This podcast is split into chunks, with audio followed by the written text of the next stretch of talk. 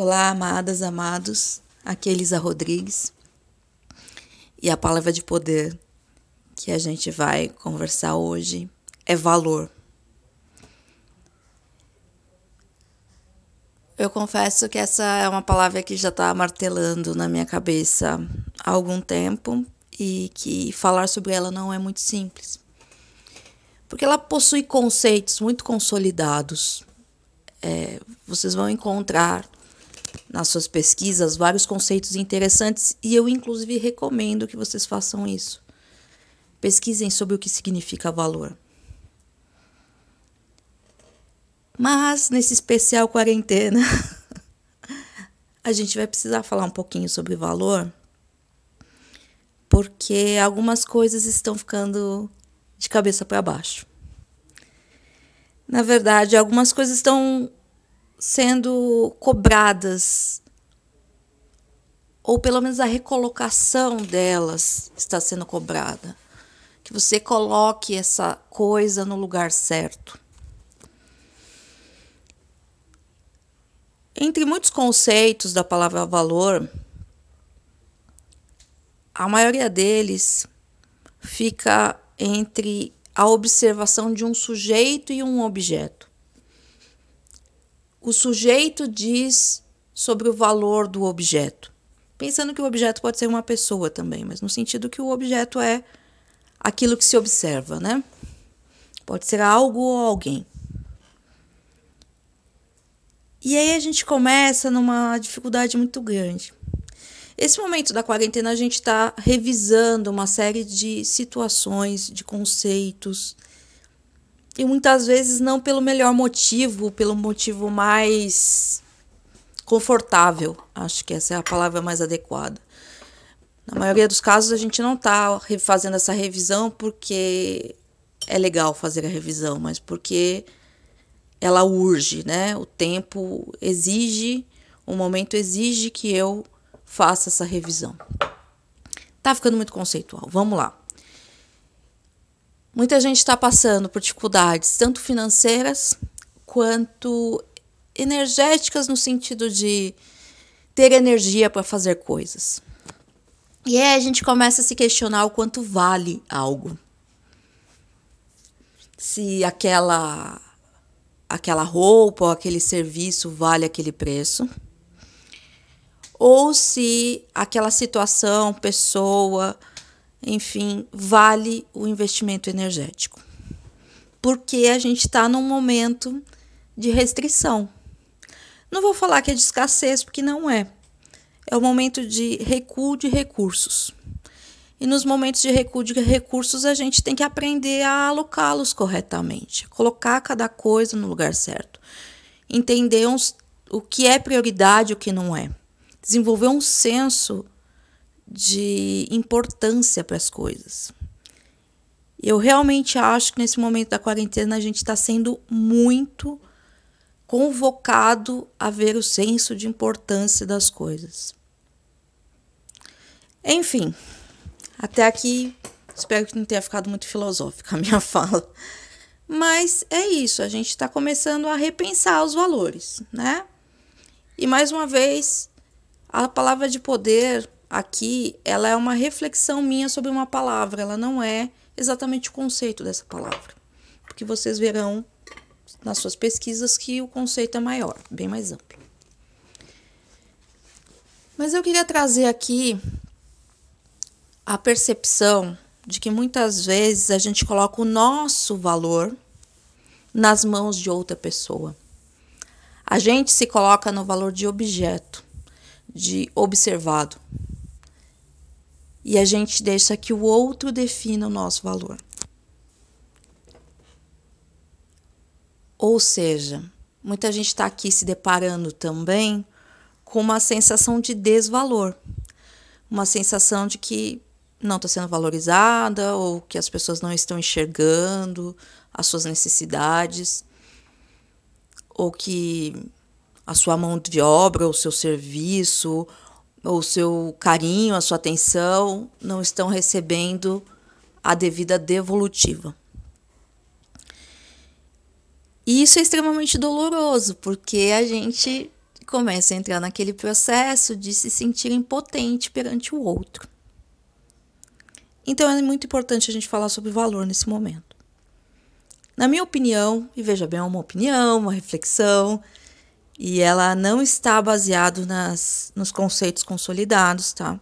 Ela vem mais de uma percepção muito do meu dia a dia. Talvez o grande problema seja que a gente perdeu a primeira análise sujeito-objeto, ou seja, a gente sempre avaliou o nosso valor. Lembrando que avaliar vem de valor também, né? Sempre avaliou o nosso valor a partir da opinião dos outros. A gente sempre tentou construir valores a partir da opinião dos outros. E isso desde a nossa infância. Porque a gente. Não sei se a gente se perdeu ou se a gente foi roubado, eu não sei qual termo que eu usaria nesse momento. Mas a gente não fez a primeira avaliação, que é eu comigo mesma. Qual é o valor que eu considero que eu tenho para mim mesma? Porque o meu valor para mim deveria ser inestimável, porque eu sem eu não existo. Ou seja, é... quando eu começo a perceber isso, eu começo a perceber que, na verdade, eu não fiz a primeira lição de casa, que é perceber qual é o meu valor para mim. Como que eu realmente tenho importância para mim? Às vezes a gente se desdobra pelos outros. Eu, eu sempre costumo dizer que é muito comum as pessoas querem pagar terapia para as outras e não para si mesma para si ela entende que é um, um, desperdício, que ela poderia resolver sozinha, mas o outro está precisando tanto de terapia. E isso vale para tudo, né? Para roupa, para presente. É, Foi-se o tempo que eu comprava presentes que eu queria ter. Eu dar de presente coisas que eu queria muito ter, mas eu não tinha coragem de comprar para mim ou porque eu achava meio inútil, ou porque eu achava que eu não investi aquele valor, né? Que na verdade não é valor, é preço. É, eu não investi, investir aquele dinheiro naquela coisa para mim, mas para o outro eu comprava. Então, há muito tempo atrás, eu me dei conta que tinha alguma coisa muito errada. Porque, afinal de contas, quem gerava o dinheiro que pagava aquele presente era eu. E se a pessoa que ia ganhar merecia, eu também merecia. Veja bem, não estou tirando da pessoa, estou acrescentando para mim. Que é um olhar de mais abundância e que é um olhar muito simples assim. O impacto real da ausência da gente na vida das outras pessoas é parcial. Ou seja, claro, né? Se você é mãe, o impacto da, da sua falta na, na vida do seu filho vai ser imenso. Mas ele não vai ser total. Seu filho terá outras pessoas. Agora, o impacto da, da minha ausência na minha vida é total. Ou seja, se eu não me cuido, eu deixo de existir. Então, daí vem a percepção, ou começa a vir pelo menos a percepção do meu valor. Primeiro, eu sou importante. Ótimo. E daí vem uma segunda percepção que eu acho muito importante, que é quem eu sou realmente. Porque muitas vezes a gente desenvolve características que pessoas definiriam como valores, mas só são características, para agradar o outro ou atender a sociedade. Então, a honestidade é um valor? Pode ser. Mas muitas vezes eu estou sendo honesta porque pega bem, digamos assim. E mesmo que eu fale, não, mas é que eu quero dormir tranquila, o dormir tranquila vem do pegar bem. Vem daquela sensação de, olha, as pessoas não podem falar nada de mim, porque eu sou uma pessoa muito honesta. Tô dando um exemplo só, tá? É só para vocês entenderem que nossos reais valores geralmente são muito intangíveis. E são aquelas coisas que fazem a gente brilhar para a gente mesma. Então, por exemplo, eu sou uma pessoa sensível. E isso, infelizmente, não é um valor muito bem quisto na sociedade. Porque uma pessoa sensível ou chora, ou se magoa, ou não suporta determinadas situações. E ela deveria ser mais resistente. Enfim. Ou eu sou muito alegre. E, mas é uma alegria muito minha. Porque eu conheço pessoas que são muito tímidas, mas são muito alegres. E é uma alegria muito dela. Ela tem uma alegria interior.